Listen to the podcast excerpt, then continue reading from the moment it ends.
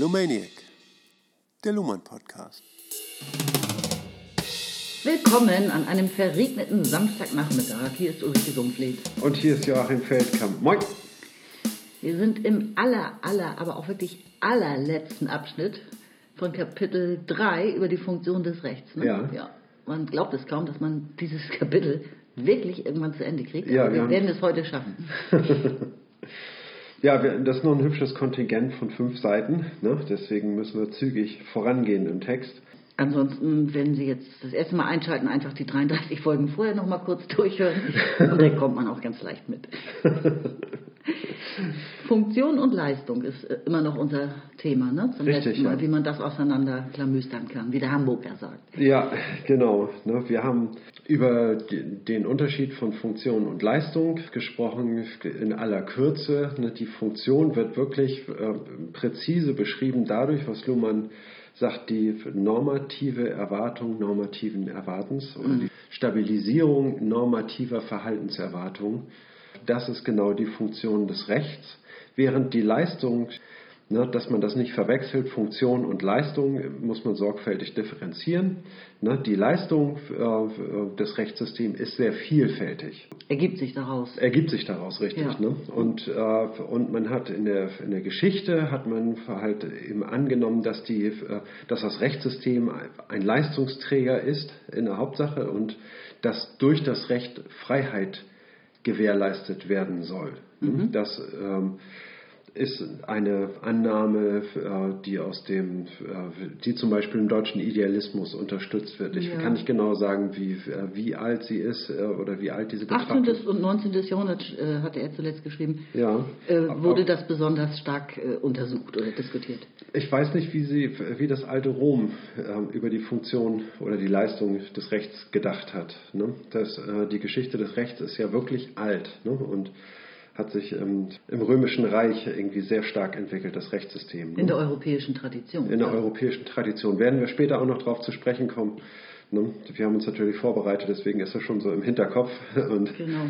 Aber einen anderen äh, großen Unterschied kann man auch, glaube ich, noch ziehen. Das hatte er ganz am Anfang dieses äh, Abschnitts geschrieben.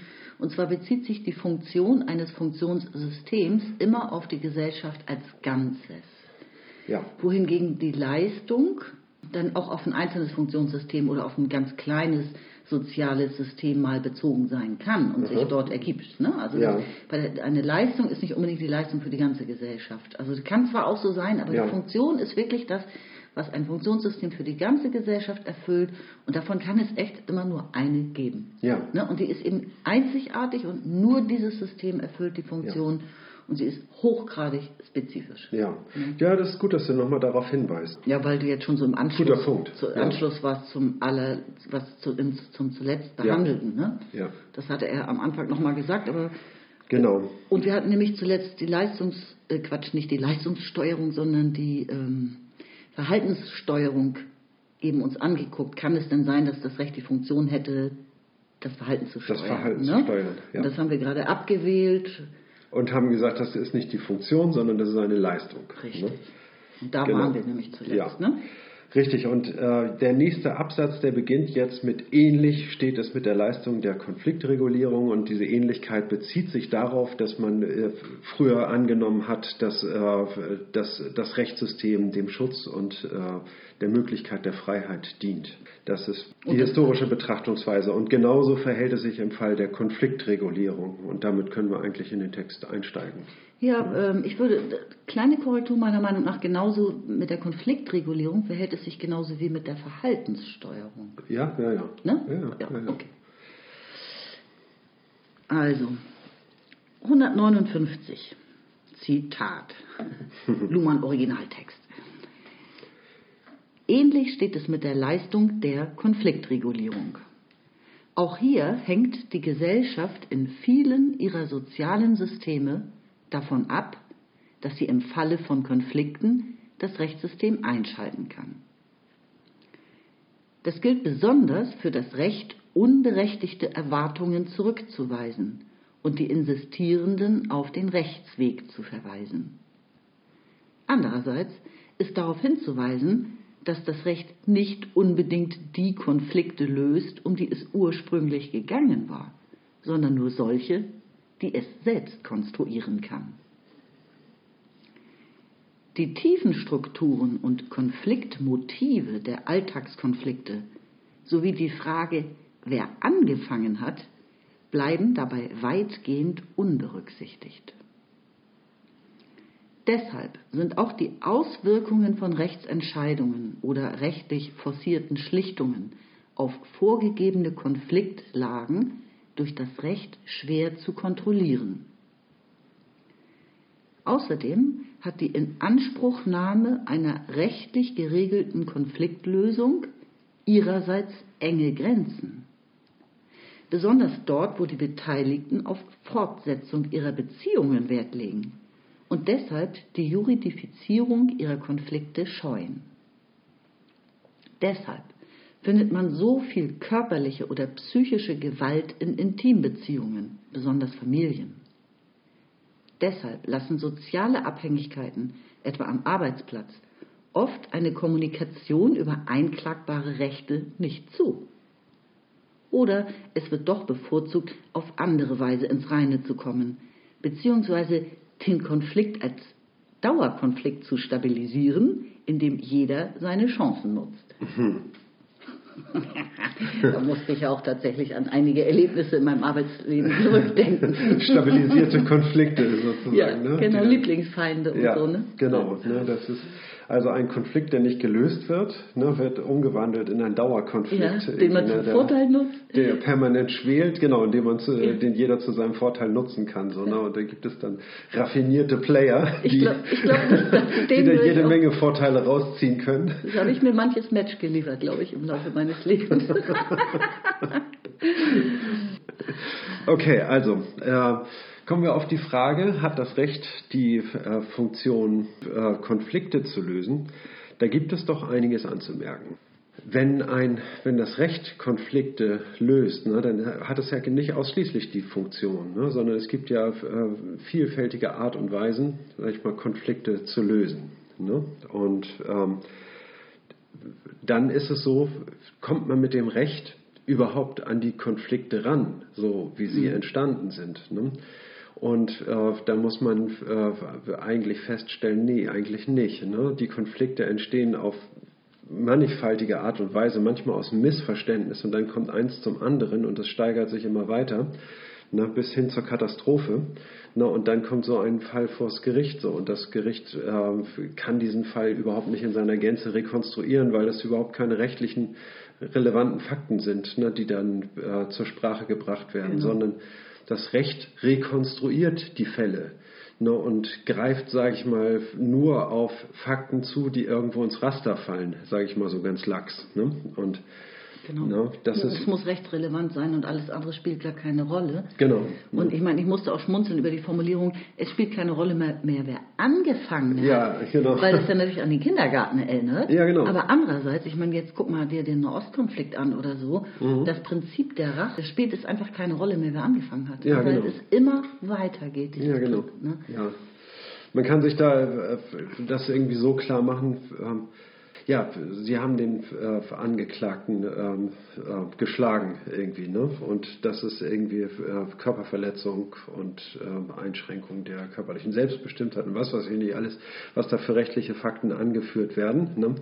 Ja, dann kann man sagen, irgendwie, ja, okay, aber ich wurde ja bedroht mit einer mhm. Pistole, das war eine Notwehr. So, ne? Aha, okay, das dreht dann die, ähm, die Situation ne? und dann ähm, kann man sagen, irgendwie, okay, gut, in der Beziehung spielt es eine Rolle, äh, wer angefangen hat, könnte man sagen, ne? aber letztlich werden diese Fakten, die da feststellbar sind, ne, äh, gesondert für sich äh, betrachtet. Ne? Ja, wenn diese Fakten dann überhaupt vorhanden sind. Ich bin mal von einem Hund gebissen worden. Ja. Und das hat mich wirklich nicht interessiert, wer da angefangen hat.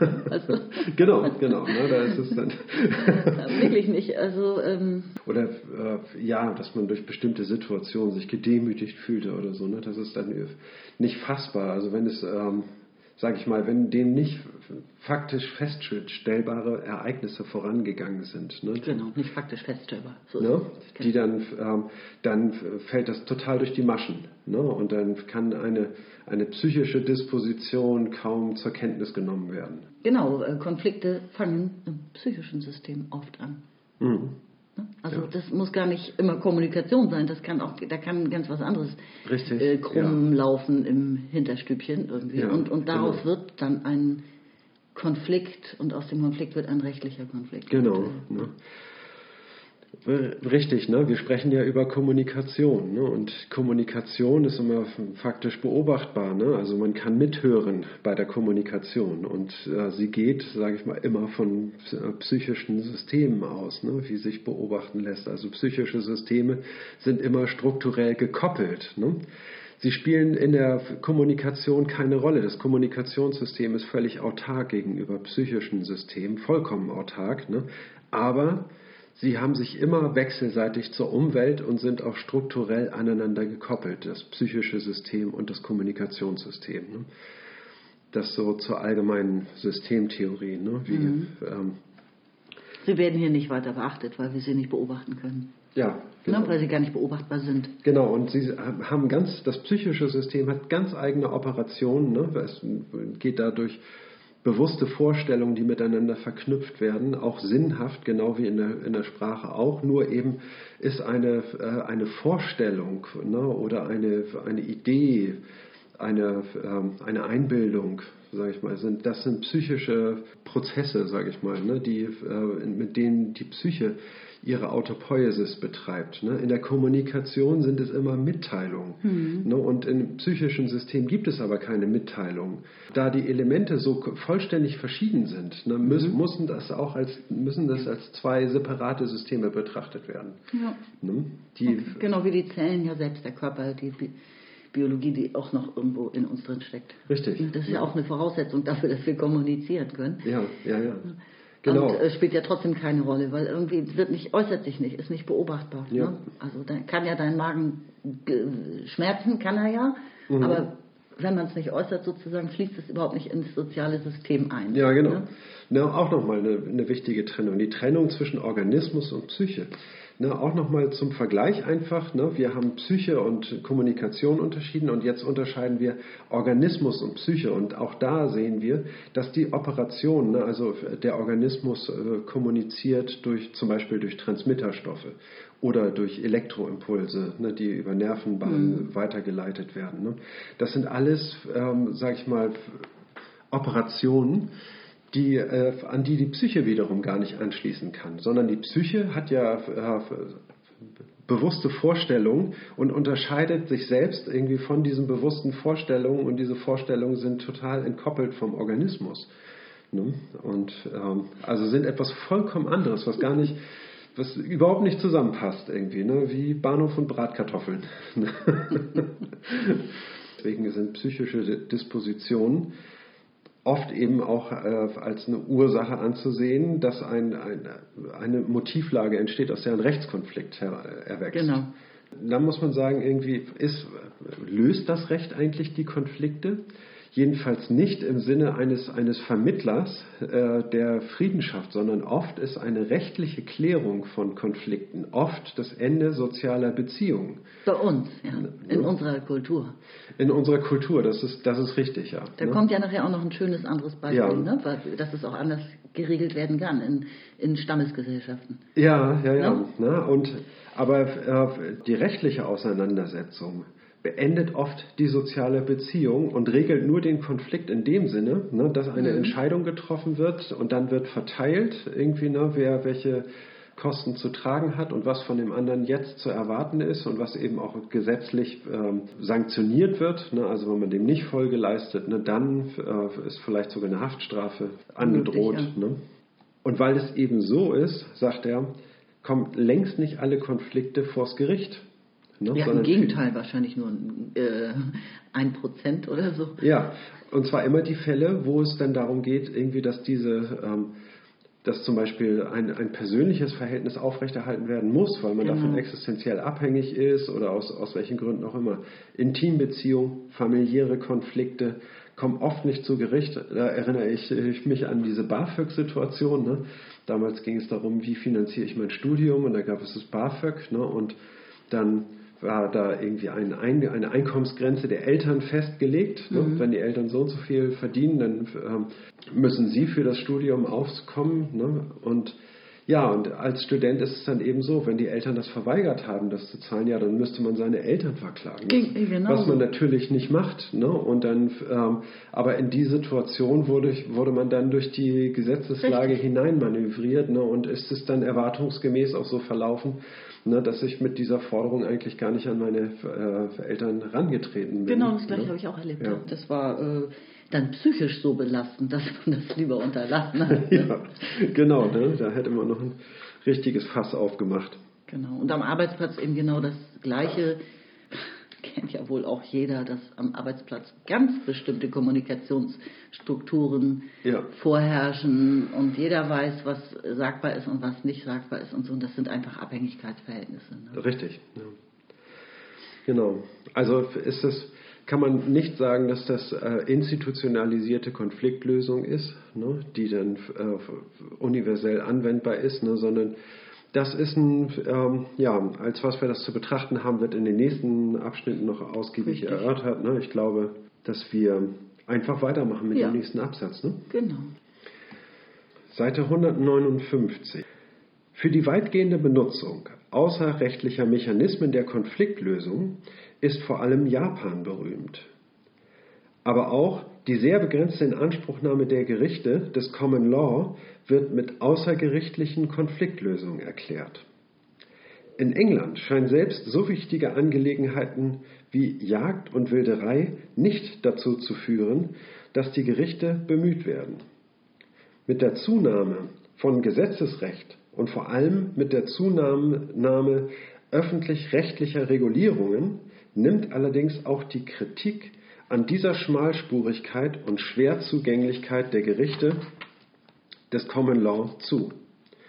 Vermutlich hängt diese Entlastung des Rechts damit zusammen, dass soziale Schichtungen oder Gruppenloyalitäten noch als soziale Ordnung erfahren und akzeptiert werden.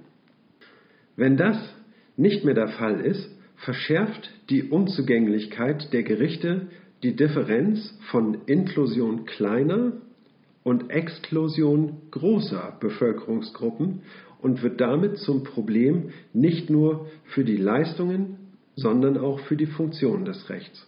Wir kommen darauf im Kapitel über Gesellschaft und Recht zurück. Ja. Ähm, also ich könnte jetzt mal vorab sagen, mir war jetzt nicht klar, dass der Zugang zum Common Law in England äh, schwieriger oder unzugänglicher ist. So, das wusste ich nicht. Ähm, ich finde die Erklärung sehr interessant, ähm, ohne das jetzt weiter überprüft zu haben, ob das auch heute noch so ist. Ja? Mhm. Ähm, dass, er, er sagt, vermutlich könnte das damit zusammenhängen, dass die soziale Schichtung oder auch Gruppenloyalitäten, zwei Möglichkeiten, ja dann noch mehr äh, erfahren werden. Das ist ja ein Königreich, habe ich mir den mhm. zusammengereimt, ja, bis heute eben. Ja, ja. Was auch für mich ein modernes Wunder ist, dass es sowas noch gibt. Und es wird auch mehr akzeptiert. Und also das könnte ich mir dann so vorstellen, wenn man sich einer Schicht zugehörig fühlt und auch schon so aufgewachsen ist, sich das gar nicht anders vorstellen kann und sich die gesamte Gesellschaftsordnung nicht anders vorstellen kann, ja. dann akzeptiert man eben eher auch dieses Jahr, damit zieht man nicht vor Gericht, diese Norm sozusagen. Oder, ja. oder man macht es eben doch. Ja? ja.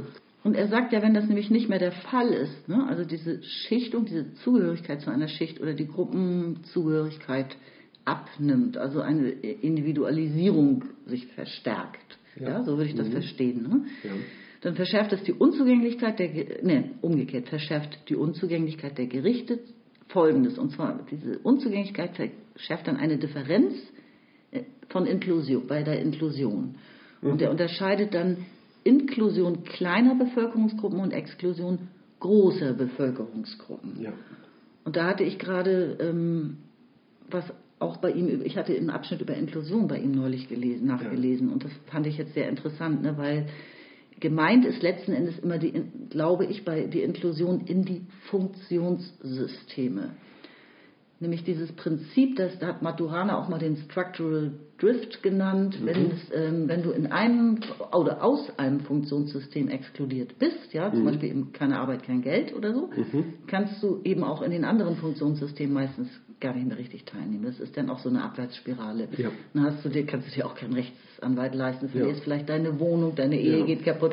Also du kannst nicht wirklich an Wirtschaft teilnehmen, du verlierst, hast gar nicht mehr die Kraft, dich an politischen Wahlen dieser, zu Dieser Kreislauf von äh, keine Arbeit, keine Wohnung, mhm. ne, weil man sie nicht bezahlen kann, keine Wohnung, keine Arbeit, weil Obdachlose stellen wir nicht ein. Ne? Die Köpenick-Jade, ne? Gerhard von Hauptmann hat das ja, ja. Hauptmann von Köpenick ist ja auch diese Geschichte schon. Ja, Fußmatte. Das, Fußmatte, genau ist die Fußmatte der Gesellschaft dann sozusagen, wenn man nichts mehr hat? Nee, nee, das war ja. An die Fußmatten er, knüpfen. Er, hat im, Job, im Knast die Fußmatten geknüpft. Ja. Ne? Was hast du gemacht? In Fußmatte, äh, Fußmatte sage ich dann. Als er dann vor den Allmächtigen tritt am Ende sozusagen. Das ist ein Monolog, ne? Super Buch war das, ist echt 30 Jahre her, dass ich es gelesen habe. Also diese, diese Differenz, ne, die, es werden nämlich nur kleine Bevölkerungsgruppen inkludiert mhm. in der funktional ausdifferenzierten Gesellschaft, auch heute. Ja? ja? Wir reden ja immer alle von Inklusion und die Exklusion wird völlig so, was für eine Exklusion, die gibt es gar nicht und so. Mhm. Kleine Bevölkerungsgruppen, es geht um Chancengleichheit, an allen Funktionssystemen teilzunehmen. Das ja. betrifft kleine Bevölkerungsgruppen und große, sogar Mehrheiten in vielen Ländern werden mhm. exkludiert. Ja, ja. Genau, weil die Privilegien eben so verteilt sind. Ne? Das gibt äh, also in so hierarchisch strukturierten Gesellschaften ne, oder stratifikatorischen Gesellschaften gibt es irgendwie immer die äh, höheren Schichten, sag ich mal, und das höher, das zeigt sich äh, in den, in den äh, ja, mehr Privilegien als die niedrigeren ja, aber Schichten. Ne? Luhmann sagt, in der stratifizierten Gesellschaft war die Inklusion sehr viel größer sozusagen innerhalb des Rahmens. Ja. Du hat, es gab nur zwei Rahmen, entweder ja, genau. warst du Adel oder aber, Volk. Aber das war ja eben von der äh, von dieser Gläubigkeit, sage ich mal, der Unterschichten ne, an diese an diese äh, soziale Ordnung, an die gesellschaftliche Ordnung geknüpft ne? und äh, Gruppenloyalitäten sozusagen, dass einem diese Loyalität, sage ich mal, von den Eltern vererbt wird irgendwie und ein gewisser Umgang irgendwie mit den mhm. Adelshäusern ne, äh, zur Erziehung gehört. Ne? Und, wie man sich benimmt und wie man, äh, wie man auf äh, Zumutungen reagiert ne, von deren Seite, ne, ob man das in Kauf nimmt oder ob man, das, ob man sich dagegen wehrt ne, oder wie man damit umgeht und so weiter. Ne? Also das war eben davon abhängig. Ne? Und genau. Diesen, äh, genau in diesem Wandel äh, kann man das Common Law eben auch betrachten, ne? durch, dadurch, dass diese Gruppenloyalität entfällt Ne? Mhm. Und die Ansprüche äh, nun faktisch gestellt werden, ne? die bei gleicher Behandlung äh, vor dem Gesetz eben auch äh, ja, einklagbar ist. Ne? Mhm. Und jetzt kommt es plötzlich zu einer Klage irgendwie. Ne? Also die Jahrhunderte davor hat niemand geklagt, plötzlich kommt es zu Klagen, irgendwie, ne, weil diese Gruppenloyalität entfallen ist mhm. ne? und, äh, und Menschen aus der Unterschicht irgendwie mehr Rechte einfordern. Ne? Und dann ist die, äh, und jetzt müssen sich die Gerichte damit auseinander. Sie müssen sich damit auseinandersetzen, ne? weil ansonsten erfüllen sie eben auch diese Funktion ne? ja, der Stab genau. Stabilisierung, sie destabilisieren äh, das ganze System, wenn sie, äh, wenn sie da nicht nachziehen. Na klar, ja. Ne? Ja. Es, äh, er sagt ja, wir kommen darauf später nochmal zurück in einem Kapitel, das heißt dann Gesellschaft und Recht oder so. Ja. Das, das, weiß ich jetzt auch nicht, wann das genau ist, ist ziemlich spät, glaube ich. Aber ähm, dieses, die Bedeutung des Rechts für die Inklusion auch ne? Und, ja. oder Integration hängt denn damit auch zusammen. Das finde ich nochmal schweineinteressant. Also da freue ich mich schon drauf. Mhm. Und war dir das klar, dass in England dann eher nicht so leicht geklagt wird, oder zum Beispiel im Fall von Jagd und Wilderei oder so. also ich davon, aber ich wusste ich nicht. Natürlich scherzhaft irgendwie, weil äh, ja früher ging es um Jagd und Wilderei und das waren wichtige Themen, aber das ist heute natürlich total banal. so, ne? Das heißt, also da, äh, niemand ernährt sich mehr durch Wilderei oder sowas. Ne? Das ist Na, Tönnies, also ich weiß nicht. Wenn man in seinen Jagdgründen spazieren geht. MacPom, da die Wildschweinjagd da und so. Tönnies sagt, jagt seine Wildschweine noch selbst. Allein. Ja, aber das ist doch nur noch ein. Ähm, ja, das sind Milliardärs-Hobbys. Ja, genau. Und Wilderei ist ja, dass eben äh, der armen Leute, das haben ja arme Leute gemacht, ne, um, um sich eben, um über die Runden zu kommen. Ne? Mhm. Ähm, also das spielt keine, keine Rolle mehr und das, das Common Law, das war eben so angelegt, ne, dass es da, ähm, wie soll man sagen, eine starke außerjuristische Konfliktregulierung gab. Mhm. Ne, und davon ist das Common Law ausgegangen und hat sich sozusagen in alle Kolonialstaaten eben auch verbreitet. Ne. Das ist eben die besondere Relevanz, ne, dass das mhm. Common Law überall eingeführt worden ist, auch in Indien und in, äh, ja, und in den afrikanischen Kolonien, ne, die England hatte. Mhm. Und ähm, hat da, wie soll man sagen, so eine modellhafte Gesetzgrundlage gebildet. Ne? Und damit auch die Einheit äh, der, äh, wie soll man sagen, des, des britischen des, des Empires Reichs, ja. ne? Empire, ja. mhm. ne? symbolisiert. Ne? Richtig. Okay. Können wir weitermachen, oder? Ja, Seite 160. Der Unterschied von Funktion und Leistungen liegt mithin vor allem in der Reichweite funktionaler Äquivalente. Für die Absicherung von normativen und insoweit nicht selbstverständlichen Erwartungen gibt es kaum Alternativen zum Recht. Aber ein gewünschtes Verhalten kann in weitem Umfange durch positive Anreize erreicht werden bei denen die Rechtsform nur in den Ausnahmefällen von Abwicklungsstörungen relevant wird. Konflikte werden auf enorm vielfältige Weisen erträglich gestaltet oder auch zur Entscheidung gebracht. Und das Recht ist dabei nur eine der Möglichkeiten, wenngleich eine, die sozusagen die Funktion der Reservewährung übernimmt und eine Art letzte Sicherheit für Freiheit bietet. Eine Differenzierung von Funktion und Leistungen kommt erst infolge der Ausdifferenzierung eines Rechtssystems zustande. In den genannten Hinsichten Verhaltenssteuerung und Konfliktlösung muss man deshalb Gesellschaft ohne und Gesellschaft mit ausdifferenziertem Rechtssystem unterscheiden. Beide Sachlagen sind sehr verschieden auch wenn man natürlich unter dem funktionalen Gesichtspunkt des Dispute Settlement sehr heterogene Situationen vergleichen kann. Dispute Settlement heißt einfach Streitschlichtung.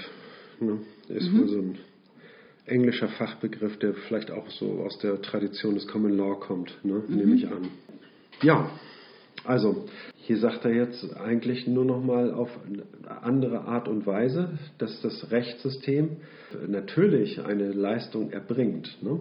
Aber dass, dass, dieses Erbringen der Leistung, das ist nicht die Funktion des Rechts, ne? was es auf die eine oder andere Art und Weise tun könnte, sondern Recht wird positiv definiert, ne? nicht anhand dessen, was es leisten soll, sondern wird, äh, wird dadurch definiert, worin es besteht. Ne? Also das, womit es äh, diese, ähm, diese Funktion erfüllen soll. Und das ist eben die stabilisierte Stabilisierung kontrafaktischer Verhaltenserwartungen. Ja. Bei der Konfliktregulierung spielt das Rechtssystem nur eine äh, ganz grundlegende Rolle, sage ich mhm. mal, nämlich all, alle Konflikte, die sich nicht lösen lassen ne, und die äh, zu eskalieren drohen. Ne, diese Konflikte zu entscheiden und die äh, Kontrahenten auseinanderzubringen ne, und, und zu sagen, um das, äh, um das dann wirklich zu bereinigen, ne, wenn, diese, wenn dieser Konflikt aus der Welt muss, ne, dann wird eine Entscheidung halt erzwungen. Ne, und das leistet das Rechtssystem. Mhm. Ne, und alle anderen Formen der Rechtsregulierung werden durch die Gesellschaft auch selbst getragen ne, und sind, äh, können außer, außergerichtlich irgendwie, aber auch Letztlich spielt das Recht so eine Art, er sagt, eine Rückversicherung, eine Ersatzwährung. Genau. Ne? Also wenn, wenn wir das nicht so klären können irgendwie, ne, dann muss es eben äh, mhm. vor Gericht. Ne? Das, und deswegen spricht er von Ersatzwährung. Ne? Wenn wir es nicht irgendwie richtig, so wie der Konflikt entstanden ist ne? und so wie er gelöst werden muss, durch Argumente meinetwegen ne? oder durch Anerkennung äh, der Argumente des anderen, ne, wo, wo er einfach, wo man einen Konsens findet, trotz eines Konfliktes. Ne? Das ist der äh, springende Punkt. Ne? Wenn man diesen Konsens nicht finden kann, dann, ne? Ja. ne? dann kommt das Rechtssystem und dann endet es eben auch in einem Dissens. Ne? aber durch eine externe Stelle, ne, die das irgendwie nochmal sachlich und distanziert be betrachtet. Ne, und damit hat der Konflikt als bereinigt zu gelten. Wenn danach die Kontrahenten noch aufeinander losgehen ne, und, äh, und sich das, was das Gericht entschieden hat, dem, sich dem widersetzen, dann mischt der Staat sich ein ne, und, äh, und setzt das durch. Ne. So eigentlich so ähnlich äh, wie mit der machtausübenden Kommunikation im politischen System. Mhm. Macht muss die Regierung ja gar nicht immer ausüben, aber jeder weiß, sie kann. Mhm. Ne? Das bleibt immer so in der Hinterhand, es genau. schwelt mit, oder ich würde sagen, das ist etwas, was, man, genau. was latent vorhanden ist. Er, er, sagt, was Reservewährung hat er das genannt, ja. Mhm. Aber eigentlich ähnlich, ne? Also es muss genau. gar nicht ständig angewendet werden, ja. aber da, das Wissen, das ist ja wieder die Erwartung, ne, dass es so kommen kann, ja. ähm, steuert dann vielleicht sogar wieder das Verhalten. Ne? Ja, genau. Ich fand es interessant, also in, ähm, die Funktion eines Funktionssystems kann nicht gesteuert werden durch positive Anreize oder so. Ne? Weil also ja. die Unterscheidung, ist das Recht oder Unrecht, dieses Urteil kann nur im Entscheidungssystem des Rechts gefällt werden. Und zwar für ewig und immer Amen. Ja? ja. Aber die Leistungen, die sich infolge dessen ergeben, dass es dieses ausdifferenzierte System gibt. Leistungen wie, ah, das Verhalten lässt, die, die Bevölkerung passt sich ein bisschen an, an Recht an. Ja? Mhm. Das mhm. verhält sich so und so, rechtskonformer als vorher oder so. Ähm, und genauso die Konfliktregulierung, diese, diese Leistungen, die lassen sich wiederum, das nennt man ja in der Politik auch Nudging, durch kleine Anstupser oder so, also ja. geschickt, auch durch psychische Manipulation oder so in der Kommunikation, da lässt sich was steuern. Ja. Oder es lässt, der Konflikt lässt sich lösen. Mhm ne, ganz außerhalb des Rechtssystems. Aber die Funktion, die lässt sich nicht anreizen oder genau. durch Äquivalente ja. hier, ich sag funktionale ja. Äquivalente. Für die Funktion gibt es kein äh, äh, funktionales Äquivalent. Genau, ne, da, richtig. Da gibt es kein, das ist genau äh, die Funktion des Rechts. Es gibt keine funktionalen Äquivalente ne, und das ist genau definiert. Ne, ohne Ansehen der Person, ne, ganz wichtig, ne, und dann ein Entscheidungssystem, ne, wo der Fall äh, reinfällt und die Fakten hinterherpurzeln, ne, und dann äh, kommt es quasi von selbst zu einer juristischen Entscheidung ne, und, und bums, das ist fertig. Und Luhmann sagt, dass die, eine Gesellschaft, die über solch eine Ersatzwährung verfügt, mhm. von einer Gesellschaft zu unterscheiden ist, die nicht über eine mhm. solche äh, äh, letzte Instanz, solche eine Ersatzwährung ähm, äh, reguliert werden kann. Ne? Weil das spielt natürlich im Hintergrund immer eine Rolle, auch bei jeder außergerichtlichen mhm. ähm, äh, Klärung ne? spielt es eine Rolle, ob es dieses Rechtssystem gibt. Ne?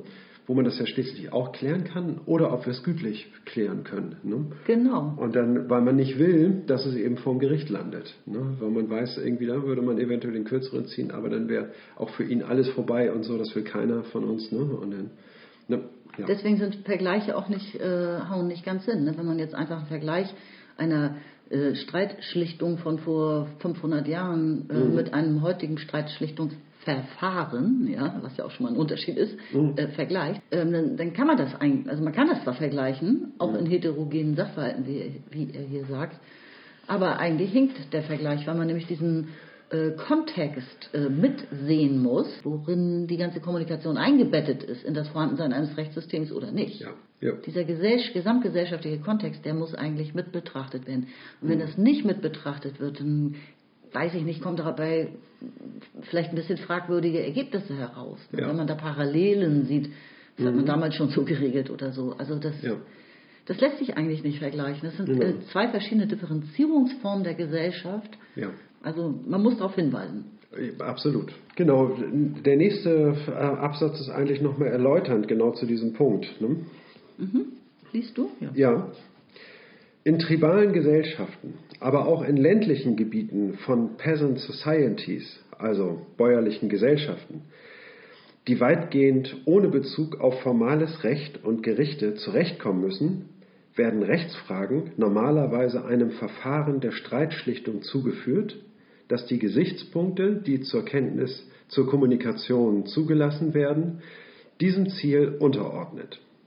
Es geht um Lebens- und durchsetzungsfähige Arrangements, nicht oder nur sekundär um die Zuordnung der Werte, Rechte bzw. Unrecht zu den Ansprüchen. Ne? Es geht mhm. um Durchsetzung von Arrangements ne? und nicht um die, äh, um die Frage Recht und Unrecht. Dann wird schon im Verfahren der Gesichtspunkt des lokal konsensfähigen eingebracht und die streitenden Parteien werden mit der Frage konfrontiert, wie sie ihre weitere Lebensführung im Ort einrichten wollen. Ja, im modernen Kontext werden die Schlichtungsverfahren dagegen unter dem Gesichtspunkt eines andernfalls drohenden Rechtsstreits durchgeführt. Genau das, was wir eben gesagt haben. Und es wird gleichsam mit dem Feuer gespielt, mit der Ungewissheit des Ausgangs, mit Kosten und mit zeitlichen Verzögerungen. Und die Möglichkeit Gericht, des gerichtlichen Rechtsschutzes ist bei jeder Überlegung präsent. Und die Form der eventuellen Einigung ist eine Form des geltenden Rechts, die ihrerseits bei Bedarf Klagemöglichkeiten eröffnet. Das Schlichtungsverfahren lebt von der eigentlichen Funktion des Rechts, normative Erwartungen zu stabilisieren. Aber es kann dieser Form einen sozialen Mehrwert abgewinnen, der als Leistung des Rechts den betroffenen psychischen und sozialen Systemen zugutekommt. Ja, das ist irgendwie auch, hat auch heitere, erheiternde Aspekte hier teilweise. Wie du am Anfang schon gesagt hast, ja, man arrangiert sich, ne? Und man will, also lokal, sagt er ja hier auch, also mhm. ähm, das Streitschlichtungsverfahren 1 und heute wird hier so ein bisschen kontrastiert. Ja. Ne? Früher war das so, ja, wie wollen Sie denn in Zukunft miteinander klarkommen? Ne? So. Ja. und zwar unter den strengen Augen der nahen Umwelt und der eigenen Schicht oder so. Mhm. Ja. Also es war völlig klar, dass man sich gar nicht zu Tode zerstreiten konnte, sondern irgendwie ja. miteinander weiter auskommen musste. Ja. Die weitere Lebensführung im Ort musste sozusagen besprochen werden. Und, nicht, und, und ja. heute ist das eben, äh, sagt er, mit, wird mit dem Feuer gespielt. Also das kann bis sonst wohin getrieben werden. Das, es, es schwelt immer mit. Wenn wir das hier und jetzt und heute nicht hinbekommen, dann mhm. rufen wir doch das Gericht an. Ne? Also mhm. das ist ähm, da wird natürlich auch ein enormer Druck aufgebaut. Und diese Möglichkeit doch, also ein, ein, Verfahren anzustrengen, die ist eben auch beim Streitschlichtungsverfahren, die steht voll im Vordergrund. Ja.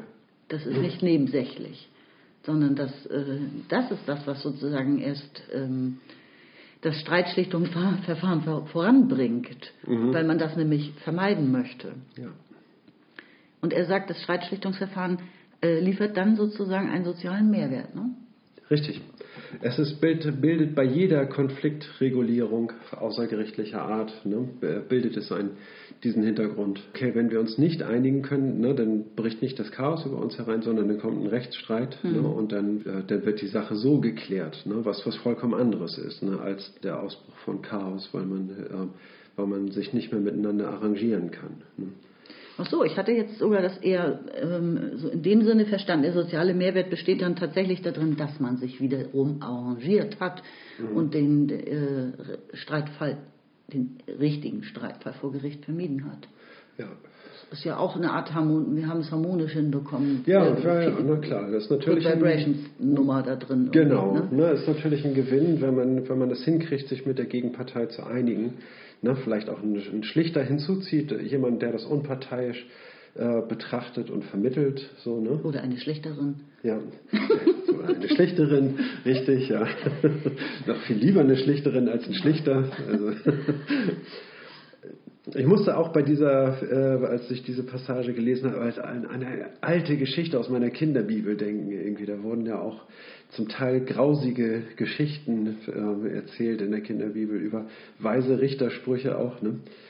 Das waren irgendwie zwei Frauen, die haben beide Kinder bekommen, aber dann ist in der Nacht, die haben zusammengelebt und dann ist dann in der Nacht das eine Kind gestorben und dann ist die Mutter des, äh, des verstorbenen Kindes, die ist aufgewacht und hat es gesehen, dass ihr Kind gestorben ist und dann hat sie das Kind der anderen genommen und in ihre Wiege gelegt und hat dann äh, die Kinder vertauscht mhm. ne? und dann behauptet irgendwie, das sei ihr Kind, das Lebende. Ne? Klingt das, nach Stephen King oder so. und dann ist das auch vor den, vor den hohen Richter gegangen und äh, der musste diese Situation dann entscheiden und das hat er dann so gemacht, irgendwie, tja, sagte er, ne, wenn ihr euch nicht einigen könnt, wem was, ich kann das weiß es ja auch nicht, äh, wer wessen Kind ist und so, ne, und ähm, dann müssen wir das halt so machen, dass wir Kind das Kind teilen. in zwei Teile teilen. Mhm. So, ne? Und dann hat die eine, die natürlich Höllenangst hat, dass sie ertappt wird, irgendwie erleichtert äh, gesagt, okay, oh, es tut sich ja ein Ausweg auf. Ne? Und ich werde nicht entlarvt irgendwie, ne? Und das ist ja, äh, und Ne, und hat sich aber weiter keine Gedanken gemacht. Ne, und die andere hat sofort sich Sorgen um, um ihr Kind gemacht, weil sie wusste, dass es ihr Kind ist. Ne, und hat gesagt, nein, dann verzichte ich auf die Mutterschaft, also in das Wohl des Kindes als erstes. Halleluja. Ne? Und dann war der, äh, war, daran hat eben der, äh, der Richter oder König oder Priester, ich weiß es nicht genau, irgendwie, ich kann die Namen Die leider nicht wahre dazu. Mutterschaft erkannt. Die wahre Mutterschaft erkannt. Ne? Und so hat man aber in einem Streitschlichtungsverfahren gearbeitet. Ne? Das heißt also, es muss ein Arrangement gefunden werden und auf jeden Fall. Äh, hat man sozusagen, sieht man hier, dass die Lebensumstände in, in, Betracht genommen werden. Und daran haben sich dann, sag ich mal, diese Schlichtungsverfahren orientiert, wenn es keine finale Rechtsprechung gegeben hat. Ne? Mhm. Gehen wir mal weiter im Absatz, Seite 161. Ich lese vor. Will man sowohl die Funktion als auch die Leistungen des Rechtssystems im Zusammenhang beurteilen, bietet es sich an, im Recht eine Art Immunsystem der Gesellschaft zu sehen. Mit zunehmender Komplexität des Gesellschaftssystems nehmen Diskrepanzen zwischen Normprojektionen zu. Und zugleich ist die Gesellschaft mehr darauf angewiesen, dass für solche Konflikte, in Anführungszeichen, friedliche Lösungen gefunden werden. Weil andernfalls der Ausbau von Kommunikationsmedien und Funktionssystemen und zum Beispiel die Entwicklung von Städten überall stagnieren würde.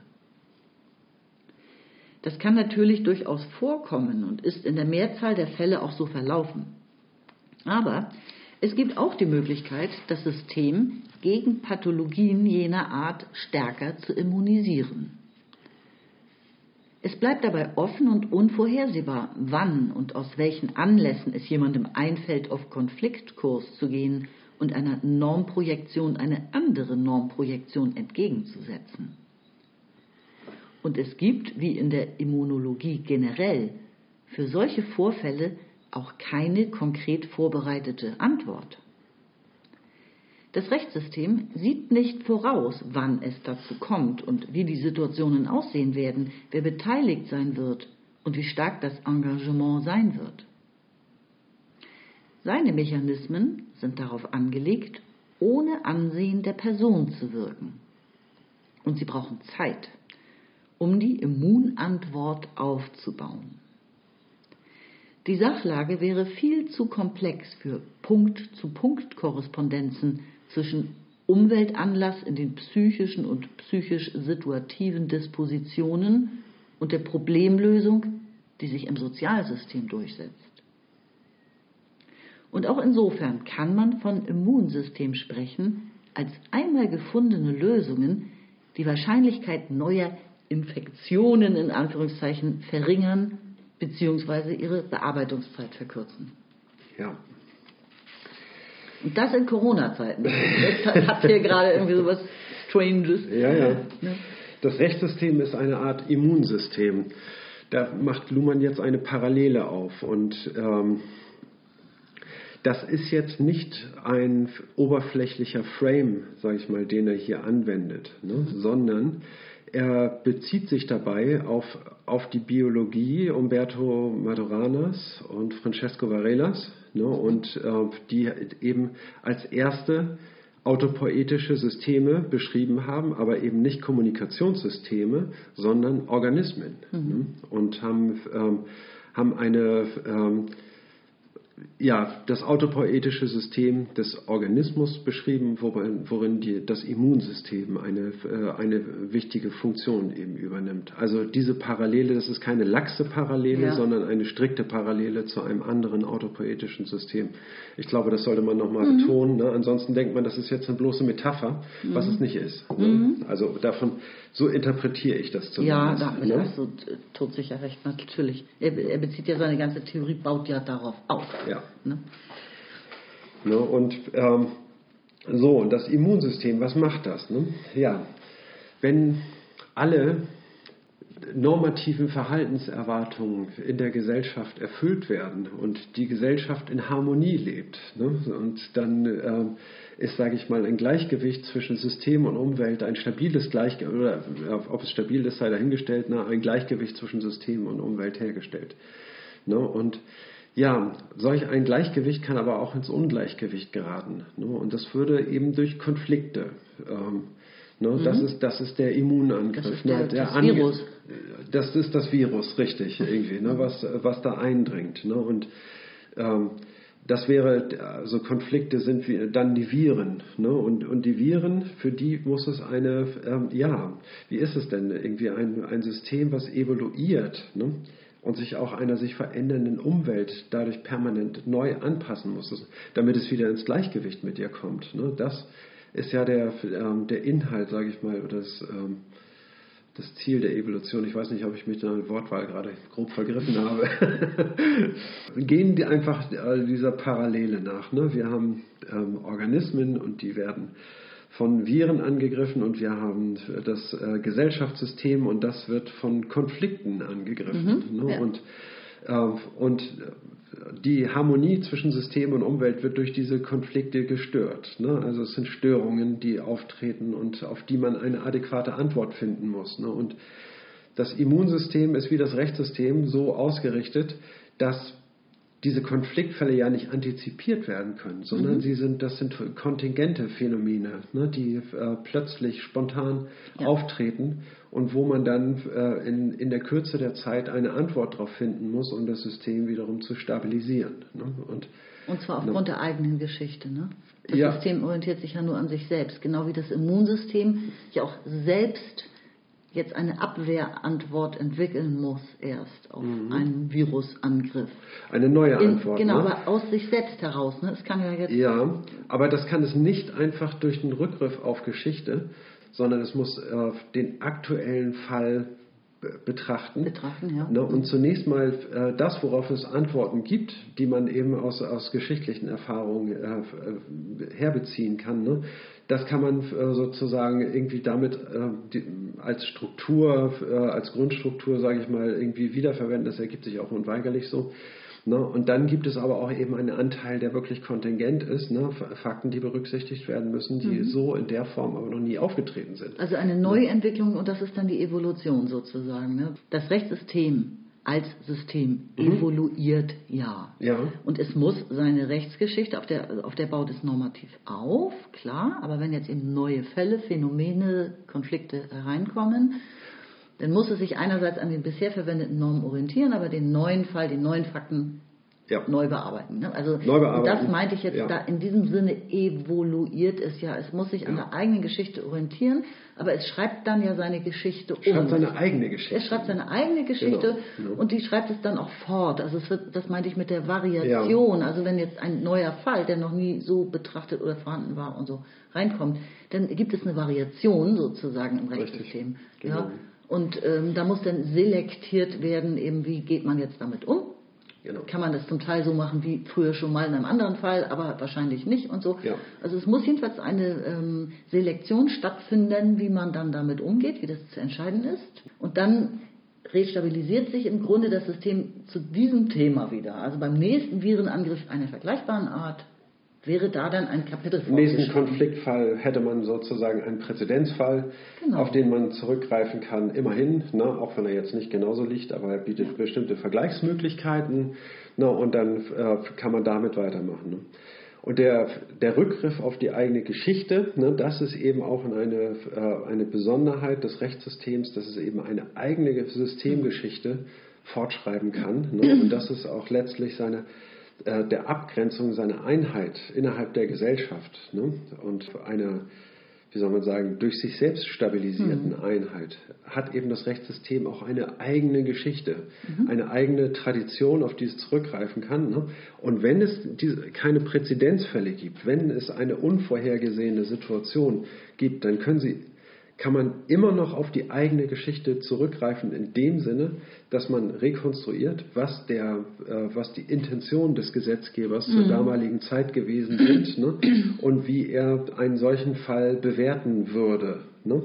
Das heißt also, dass, damit würde man nicht am Ende sich des Verdachtes aussetzen, dass man willkürlich entschieden hätte, ne? sondern mhm. man hat nach bestem Wissen und Gewissen versucht, im Sinne des Gesetzgebers eines Gesetzes, was man anwenden will, ne, aber den Zusammenhang äh, erstmal herstellen muss, ne, dass das auch mit gemeint ist, ne, dass man versucht zu rekonstruieren, was im Sinne des Gesetzgebers gewesen wäre.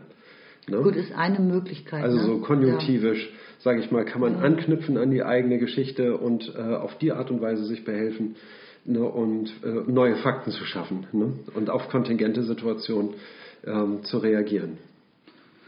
Schon. Ich glaube, diese, diese Frage, was der Gesetzgeber gemeint haben könnte oder damit beabsichtigt haben könnte und so, das ist so eine Auslegungssache. Ne? Die wird auch nicht in allen Ländern dann gleich gehandhabt. Ne? Ja. Ähm, ich glaube aber, also nach einer, äh, so lang, so lang wie die Tradition des Rechts und des Rechtssystems jetzt schon ist, kann ich mir überhaupt keinen Fall mehr vorstellen, der äh, nicht anschlussfähig wäre an grundlegende Prinzipien, Entscheidungen, die es äh, einfach schon gegeben hat. Also die Geschichte ist, glaube ich, schon zu weit fortgeschritten. Also ich meine, ich, es ist ganz einfach, sowas zu konstruieren. Ne? Also wenn man vorher haben irgendwie Briefe und Faxe als Belege gegolten. Ne? Und jetzt kommt ein neues Medium dazu, E-Mails. Ne? Ist jetzt eine E-Mail ein Dokument? Ne? Das muss ja erstmal ähm, in einem Gericht so begründet werden, ob man das so jetzt anerkennen, äh, anerkennen kann ja, oder nicht. Ne? Aber das sind externe Fakten, die werden dann geprüft. Ne? Also müssen sozusagen wissenschaftlich geprüft werden. Ähm, also Gutachter müssen sagen, kann man das anerkennen oder wie fälschungssicher ist das dann und so weiter. Ist ja, ja auch längst alles passiert. Naja, aber ich meine, also solche neuen Situationen entstehen ganz leicht. Das wollte ich eigentlich dann okay. nur damit sagen, ne? dass man er bestimmte Beweismittel anerkennt oder nicht anerkennen kann, weil man dafür jetzt keine, ähm, ja, kein Beispiel hm. herzitieren kann, wo das auch schon so gemacht wurde. Ne? Und, ähm, Gut, du bist echt auf so, auf so einer kleinen Alltagsebene, ja. Also ich trotzdem, ich glaube, ich äh, bleibe trotzdem dabei. Es gibt einfach zu vieles, an das man anschließen kann, an routinierte und erprobte Verfahrensweisen, wie man jetzt damit umgeht, auch umgehen kann mit Nichtwissen und erstmal Erkundigungen einziehen müssen und ja. neu bemessen müssen und so. Auch das ist ja alles millionenfach erprobt. Ne? Ja, also und kostet Zeit. Ne? Und mhm. das ist dann, äh, der Zeitfaktor äh, spielt dabei äh, eine wichtige Rolle. Ne? Ja. Genau, darauf weist du auch nochmal hin, ne? um die Immunantwort aufzubauen jetzt. Ja. Das kostet es Zeit, ja. Ach genau, und zum Schluss hat er noch gesagt, dass man dann auch ähm, wie bei einem Virus sozusagen eigene Abwehrkräfte gebildet hat, ja, wenn genau. man einen ähm, neuen Fall dann oder ein, ne, ja. eine, eine, neue Entscheidungsgrundlage erstmalig bearbeitet hat, dann ist das Rechtssystem dagegen ein bisschen immunisiert. Ja, wodurch ist es immunisiert? Es gibt ein paar mehr Akten im Schrank, ja. auf die man zurückgreifen kann. Es gibt ähm, mehr Präzedenzfälle. Eine Quelle mehr, ne, mhm. die zeigt, wie man damit umgehen kann. Ne, und gut. Ich finde, wir sollten jetzt weitermachen. Dann lese ich jetzt weiter auf Seite 162. Schon im Kontext der Frage nach der Funktion des Rechts gibt es mithin eine Reihe von Argumenten, die zeigen können, dass die Ausdifferenzierung des Rechtssystems, wenn einmal auf den Weg gebracht, sich bewährt. Wir hatten gesehen, dass bei Vermehrung unkonditionierter Normprojektion der Punkt erreicht wird, an dem eine quasi naturwüchsige Reflexivität im normativen Erwarten, normativen Erwartens keine Lösung mehr liefert und ersetzt werden muss durch die Ausdifferenzierung eines organisierten Entscheidungssystems im Recht, das dann die Blicke auf sich zieht und ein Netzwerk von offiziell geltenden Normen entwickelt, an dem es sich selbst orientiert sofern es genügend politische Unterstützung findet. Huiuiui. Ein anderer Gesichtspunkt war, dass Funktion und Leistungen differenziert werden können, sobald sich ein Funktionssystem bildet und dann im Leistungsbereich viele, im Funktionsbereich dagegen keine. oder praktisch kaum realisierbare funktionale Äquivalente für normatives Erwarten zur Verfügung stehen. Und schließlich geben auch die Vorzüge eines nachgeschalteten Immunsystems, das mit geringerer Komplexität und stattdessen mit einer eigenen Geschichte arbeitet im Verhältnis zu dem, was unvorhersehbar an Störfällen auftritt, Gründe zu erkennen, die für die Ausdifferenzierung sprechen. Auch Schachtelsatz, furchtbar. Also Wir brauchen dringend ja. nochmal eine grammatische Klärung, was, was die hier jetzt eigentlich drin steht, finde ich. ja, ja, also das ist wirklich ex so extrem, dass man das ähm, als Übungssätze für äh, journalistisches Schreiben benutzen kann. Ja, genau. Bitte verstehen Sie den Sinn dieses Satzes, ja. dann hast du eine wirklich knifflige Aufgabe, rauszukriegen, was da jetzt eigentlich drin steht. Was oft Ach, Mensch, ja. ja, okay. ja nobody is perfect. Ja, immer wieder aufregen darüber. Luhmann ist fast perfekt, aber der Beziehung. Dabei ist das eigentlich gar nicht so ein schwieriger Absatz, weil er hier schon ein bisschen Revue passieren lässt, was, mhm. was wir bisher behandelt haben im Kapitel über die Funktion des Rechts. Denn ja? was genau? Also er, diese Akzentuierung finde ich ja auch immer wichtig, deswegen finde ich, dass man da mitgehen muss und das nochmal hervorheben, was er betonen will. Mhm. Also er sagt zum Beginn dieses Absatzes erstmal, es hat sich bewährt, dass es ein Rechtssystem, dass ja. es sich ausdifferenziert hat. Genau. Ja, also er sagt, ähm, bei Vermehrung unkoordinierter Normprojektionen, also wenn es kein Rechtssystem gibt, was letztendlich entscheiden kann, vermehren, also kann jeder seine Normprojektionen auf den anderen übertragen im Grunde und von dem anderen erwarten, dass er sie auch äh, bitteschön zu übernehmen hat. Konflikte häufen sich. Mhm. Ich setze mal an, ja? Mhm. Wie du ganz richtig betont hast, die Ausdifferenzierung des Rechtssystems bewährt sich. Ne? Mhm. Bewähren heißt, heißt eigentlich was? Ne? Hat sich bewährt, irgendwie eine, erfüllt einen Zweck? Nein. Ist bewahrenswert. Ist bewahrenswert, richtig. Es, äh, es bewahrt sich sozusagen. Ne? Also wenn sich ein System, ein Rechtssystem ausdifferenziert hat, dann stabilisiert es sich selber. Das heißt bewähren, ne? da steckt was von wahren, verwahren. Ne? Aufbewahren. Ja, ne? ist darin enthalten. Und wir sehen Folgendes, wenn eine Vermehrung unkonditionierter Normprojektionen, Normprojektionen, ne? das sind, was sind äh, Normprojektionen? Ja, das sind faktisch auftretende Verhaltenserwartungen, ne? äh, die die Menschen, die in einer Gesellschaft leben, aneinander eben halt haben. So, ne? Und wenn das jetzt aber immer mehr werden, ne, dann entsteht zunehmend ein Bedarf. Also die naturwüchsige Reflexivität, ne, dass man zum Beispiel in einer Stadt ne, jetzt irgendwie ähm, so empathisch mit allen Menschen umgeht, dass man weiß, was sie erwartet und versucht, diesen Erwartungen zu entsprechen, im Gegenzug aber auch äh, selber erwartet, dass man Rücksicht äh, auf einen nimmt. Diese naturwüchsige Reflexivität, von der wir hier sprechen, die hat Grenzen. Ne? Und zwar je mehr Menschen da zusammenkommen und je komplexer diese Gesellschaft wird, ne? desto mehr Erwartungen gibt es und desto schwieriger wird es für jeden Einzelnen, dem noch zu entsprechen. Mhm. Ne? Und dann müssen äh, für dieses Problem, für diese Zunahme an Komplexität, äh, muss es eine entsprechende Antwort geben. Ne? Und das, die liefert eben das Rechtssystem, ne? indem sie äh, indem es sich dahinter schaltet. Als eine Entscheidungsinstanz, ne, ja, wenn es halt nicht, gar nicht anders zu klären äh, gibt, dann brauchen wir ein Entscheidungssystem, was, ähm, was da am Ende dann äh, sagt, wie Konflikte aufzulösen sind. Genau wie die anderen Funktionssysteme auch. Ne? Ja, genau. Mit zunehmender ja. Komplexität ist es dann auch besser, eine richtig ausgearbeitete Wissenschaft zu haben genau. und ein politisches System und ein Kunstsystem oder ja. ein Medizinsystem, genau. ein Bildungssystem. Das wird ja immer so gesagt, ne, dass äh, Systeme Umweltkomplexität reduzieren. Ja, das ne? tun sie ja auch faktisch. Und das ist äh, das auch genau, was das ähm, Rechtssystem hier ähm, vollbringt als eine Systemleistung. Aber Wollte ich auch gerade sagen, eine, das ist jetzt eine Leistung. Ja, ja das, das, ist keine Funktion, das richtig. ist eine Leistung. Genau. Ne? Diese reduzierte Komplexität äh, bei gleichzeitiger Einfalt, wiederum, weil sie diese binären Codes haben, Recht, Unrecht, Recht, mhm. Unrecht, das ist wie ein Lichtschalter an, aus, wie ein Kippschalter. Ne? Ja. Ähm, und gleichzeitig ist ja die Komplexität reduziert, weil ob irgendwo eben ähm, ein Eis gekauft wird und gezahlt wird, mhm. ein Vorgang im Wirtschaftssystem, ja. ist nämlich irrelevant. Mhm. Ne? Oder ob ein Kind Abitur macht oder nicht, ist auch irrelevant, findet im Bildungssystem statt und ja, so weiter. Ja, ja. Ne? Ob ein Bild gemalt wird und so. Das ist diese Reduktion der Komplexität. Es zählen nur rechtsrelevante Sachverhalte. Das macht jedes Funktionssystem. Ne? Das interessiert sich nur für einen bestimmten Teil der Komplexität. Ja, genau.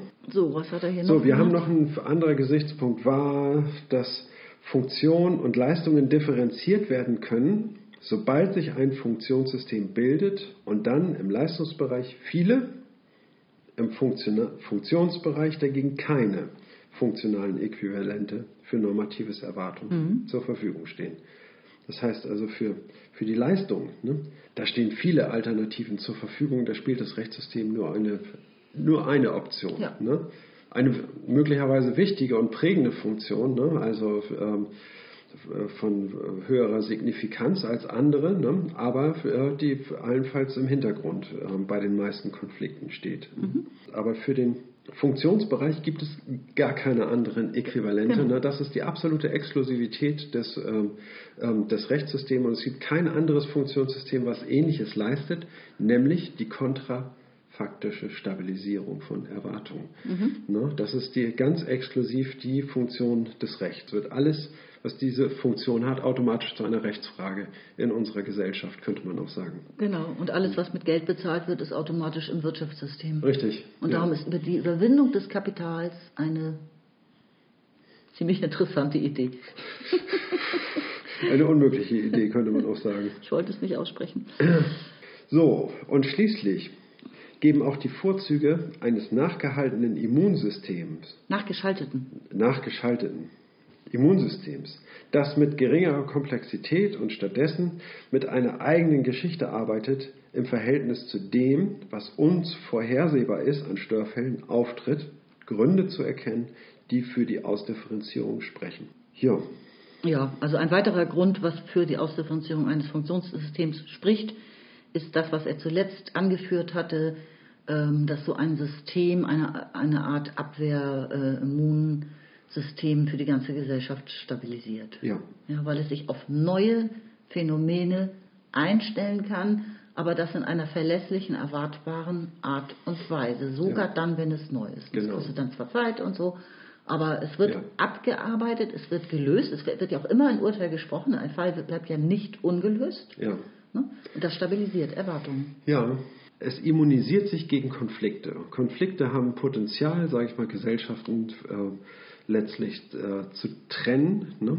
Konflikte, die manchmal ganz einfach äh, gewinnen, zum Beispiel den Konflikt, den Donald Trump äh, mit der Welt hatte, irgendwie, also eher so ganz persönlich. Ne? Den hat er, sage ich mal, auf, das, auf eine ganze Nation übertragen, dadurch, dass er Präsident geworden ist ne? und hat irgendwie da ein äh, ziemlich starke Veränderungen herbeigeführt. Ne? Gegen Konflikte kann, muss man sich immunisieren können, damit sie eben nicht solch eine Tragweite gewinnen. Ne? Eine Gesellschaft muss, sage ich mal, für solche Störungen Antworten äh, bereit haben, ne? obwohl sie sich eigentlich nicht vorbereiten lassen. Ne? Und, das, und das muss das, äh, das Rechtssystem eben auch mit leisten, diese Zunahme von andersartigen Konflikten irgendwie zu bewältigen. Ja. Okay, dann lese ich jetzt mal weiter auf Seite 162 unten letzter Satz. Wir haben jetzt noch eine Seite und drei Zeilen vor uns. Wenn es um die viel diskutierte Frage geht, weshalb die Entwicklung zur modernen Gesellschaft in Europa und nicht zum Beispiel in China oder in Indien angelaufen ist, müssten all diese Gesichtspunkte stärker beachtet werden. Konzentriert man den Vergleich auf das 12. oder 13. Jahrhundert und auf Europa und China, sprechen die demografischen Fakten, die technologische Entwicklung, Schriftverbreitung, Wohlstand eher gegen Europa. Aber Europa hatte aufgrund der Errungenschaften des römischen Zivilrechts eine entwickelte Rechtskultur. Ein erheblicher Teil der Kleriker waren faktisch Juristen des kanonischen Rechts. In England war auf diesen Grundlagen die eigenständige Entwicklung eines Common Law angelaufen. Stadtrechte wurden gesammelt, kodifiziert und als Modelle übernommen. Der Souveränitätskampf der italienischen Städte wurde vor allem im Hinblick auf rechtliche Selbstregulierung geführt. Viel tiefer als anderswo war hier justiziables Recht in Beziehungen des täglichen Lebens eingebaut. Man konnte also mehr als im Zivilisationsvergleich normal mit kontrafaktisch stabilisierten Verhaltenserwartungen rechnen. Auch wenn dann noch unsicher blieb, ob das faktische Verhalten den Erwartungen entsprechen würde. Die Sozialordnung konnte in größere Unwahrscheinlichkeiten hinein entwickelt werden.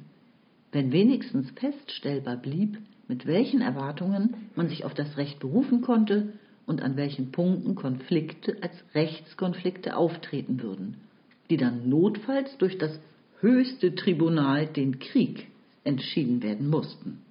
Wie immer man die Bedeutung von Religion, von Geldwirtschaft, von regionaler Diversifikation in diesem Zusammenhang einschätzen mag, dass ein wichtiger Entwicklungsvorlauf im Recht und damit im rechtlichen Vorbereitetsein auf höhere Komplexität und Unwahrscheinlichkeit gelegen hatte, sollte nicht übersehen werden. Mhm. Ja, Luhmann stellt die soziologische Frage, warum nun gerade der moderne Staat in ähm, Europa entstanden ist und nicht in, in China oder in anderen ähm, Gesellschaften. Die Gründe äh, sieht er vor allem in dem römischen Zivilrecht. Mhm. Ne? Das heißt also eine, eine Besonderheit, historische Besonderheit, die sich vollzogen hat, nämlich dass ähm, das römische Zivilrecht sich entwickelt hat als eine für das römische Reich stabilisierende äh, Maßnahme und ähm, dass das äh, die Grundlage für dieses Rechtssystem gebildet hat, was sich von, von äh, diesen neuen und tief sich in die Gesellschaft äh, eingearbeiteten Strukturen abstößt. Mhm. Da spielen andere Dinge wie der Wohlstand, die Verbreitung von Schrift oder die technologische Entwicklung oder die demografische Entwicklung spielt dabei nicht so eine äh, äh, große mhm. Rolle, sondern tatsächlich irgendwie das äh, das römische Zivilrecht dadurch einfach die Tatsache, dass es das gegeben hat ja. ne? und dass sich das auch bewährt hat. Ne? Genau, das hat einen Entwicklungsvorlauf dadurch gegeben. Ne? Und ja. da, dadurch war die Gesellschaft, die ja damals oder früher noch stratifiziert war, besser darauf vorbereitet, dann auf die funktionale Ausdifferenzierung, ne? mhm. ne, die ja auch ein Jahrhunderte währender Prozess letzten Endes war. Also Was die Moderne eben ne? ausmacht, ne? diese genau. funktionale genau. Ausdifferenzierung, ja. ne? dass man ähm, es hat diese Erwartungen begünstigt, ne, dass ja. es so kommt. Weil man, ja. äh, was hat er gesagt, im Alltagsleben oder so ähnlich hat er das ausgedrückt, war das schon äh, mehr eingebaut. Viel tiefer als anderswo war äh, in Europa justiziables Recht in Beziehungen des täglichen Lebens eingebaut. Ja. Klar, also das heißt aus Normalität, es ist normal, man ja. ist das schon gewohnt. Man entspricht sozusagen ne, auch den, den, rechtlichen Normen ganz automatisch ne, und, äh, und reflexhaft.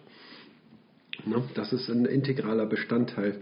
Rechtliche Normen sind integraler Bestandteil des Alltags geworden. Nun kann ich leider nichts beitragen zu China oder Indien, wie da nee, die Entwicklung verlaufen ist. Nein. Das wäre jetzt natürlich nochmal ein interessanter ja. ähm, Sidekick gewesen. Aber ja, macht Luhmann ja auch nicht. Ne? Letztlich sind, hat er nur so ein paar Hinweise gegeben, ne, dass man dann nochmal einen ähm, soziologischen Vergleich anstellen kann. Mhm. Ne. Wir haben ja vorher auch Gesellschaften mit einer Rechts, äh, mit einer ausdifferenzierten äh, Rechtsordnung ähm, und ohne verglichen. Ne, und jetzt dann, das ist ja dann eher nochmal ein abstrakter Vergleich und jetzt nochmal so einen empirischen Vergleich. Ne, warum ist eigentlich nicht die moderne Gesellschaft auch in China entstanden? Ne? Der Krieg finde ich nochmal interessant dass der Krieg als höchstes Tribunal letzten Endes entscheiden musste, wer Recht oder Unrecht hat, gehabt hätte. Nicht? Also genau, ne, das ist das höchste Tribunal. Ne, darum geht es auch äh, im Rechtssystem. Ne? Um Krieg zu vermeiden, eigentlich will ja keiner Krieg. Ne? Jeder leidet unter dem Krieg. Das ist teuer, das kostet viel Leben.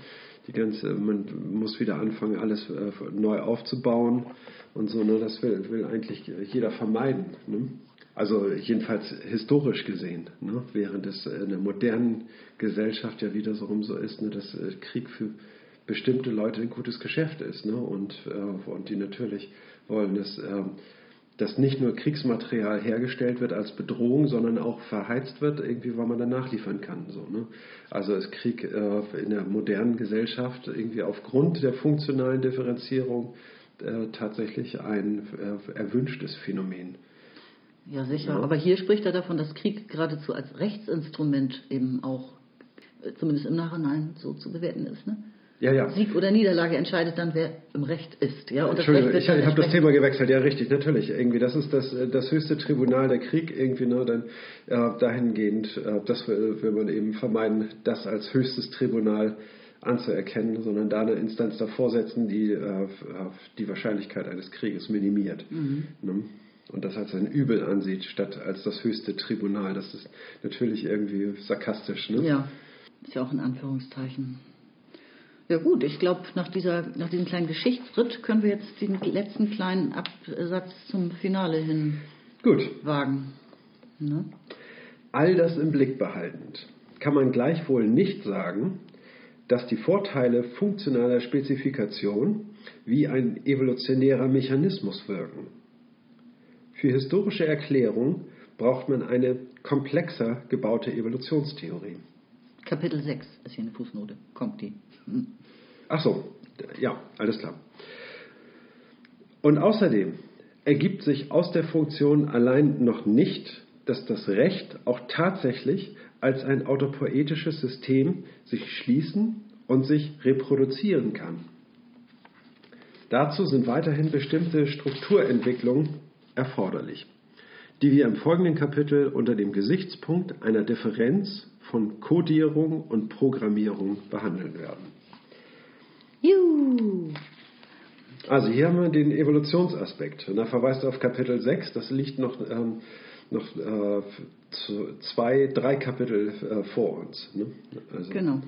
Und ähm, dann werden wir uns mit der Evolutionstheorie auseinandersetzen. Was großartig ist, ne? Luhmanns Evolutionstheorie. Ja. Das ist eine totale Erleuchtung nochmal, wirklich. Ja. Und was er jetzt betonen will, er sagt, dass diese Differenzierung zwischen Funktion und Leistung und so ne, noch kein, dass das jetzt noch nicht wie ein evolutionärer Mechanismus wirkt. Er will nicht sagen, er will das nicht äh, komplett verneinen, sondern er will nur sagen, die, ähm, wir haben das Thema noch nicht weit genug aufgemacht und sind- haben nicht hinreichend ähm, die Theorie ausdifferenziert, um etwas wie eine Evolution mitbeschreiben zu können. ne? Das Ja. heißt also, dafür braucht es eine, die Einführung von bestimmter Termini, die spezifisch sind für eine Evolutionstheorie und die ganz bestimmte Anknüpfungspunkte hat und wir identifizieren müssen, okay, was variiert, was wird selektiert, ne? was wird restabilisiert. Ne? Und ähm, wo diese ganzen ähm, evolutionstheoretischen Termini einfach vorhanden sind, um dann irgendwie eine Neubetrachtung zu machen unter einem evolutionstheoretischen Gesichtspunkt. Ne? Und, ähm, und dann können wir sagen, äh, okay, das Rechtssystem evoluiert oder evoluiert nicht, ne? je nachdem, ob wir erfolgreich die Theorie damit verknüpfen können oder nicht. Mhm. Strukturentwicklungen, sagt er, sind noch notwendig. Ne? Ja. Genau. Und übrigens, das ist total heiß. Also ehrlich, das nächste Kapitel ist dir, das hast du schon mal äh, weitergeschlagen, da ist die einzige Tabelle in dem ganzen Buch, und wir müssen natürlich dann in einem Podcast mündlich die Tabelle erklären. Das ist mit das, der heißeste Scheiß im ganzen Buch hier. Wirklich. Und zwar geht es da um die Entfaltung einer Tautologie, wie sie entsteht, wie man, äh, wie man sie auffaltet und ähm, entparadoxiert sozusagen, äh, anhand von Recht, der Begriffe Recht und Unrecht.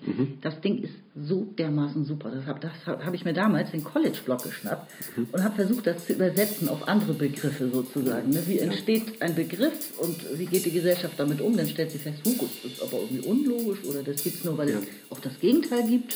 Wie kann es denn Recht geben, muss es auch ein Unrecht geben und so weiter. Und dann wird diese, Taut diese Tautologie-Paradoxie so entfaltet. Ja. Das ist so genial, Ja, ja. Also, Das ist wahrscheinlich für Freunde der, der dialektischen Theorie aller Hegel und Marx, ne, ist das wahrscheinlich ein interessantes Kapitel. Wer an so einer Logik Freude hat, ne, der wird. also mir ist der Hut hochgeflogen damals, als ich das zum ersten Mal gelesen habe. Ich habe gedacht, Ja. jetzt endlich habe ich es verstanden. Mit dieser, weil er das ja oft hat, ne, eine Paradoxie entfalten. Was heißt das genau? Also kommt ja sehr oft immer auf Paradoxien zu sprechen. Ne? Mhm. Und hier ist das, glaube ich, so gut wie nirgendwo sonst erklärt. Also das ist wie so ein, wie so ein Lehrbuchbeispiel hier drin. Ja. Das ist alles im nächsten Kapitel. oh, jetzt ist es aber richtig schön schmackhaft Hyper, hyper. Okay, Das war Folge 34. liebe Zuhörer, auf Wiederhören, bis zum nächsten Mal. Und Zuhörerinnen. Ja. Ciao. Tschüss.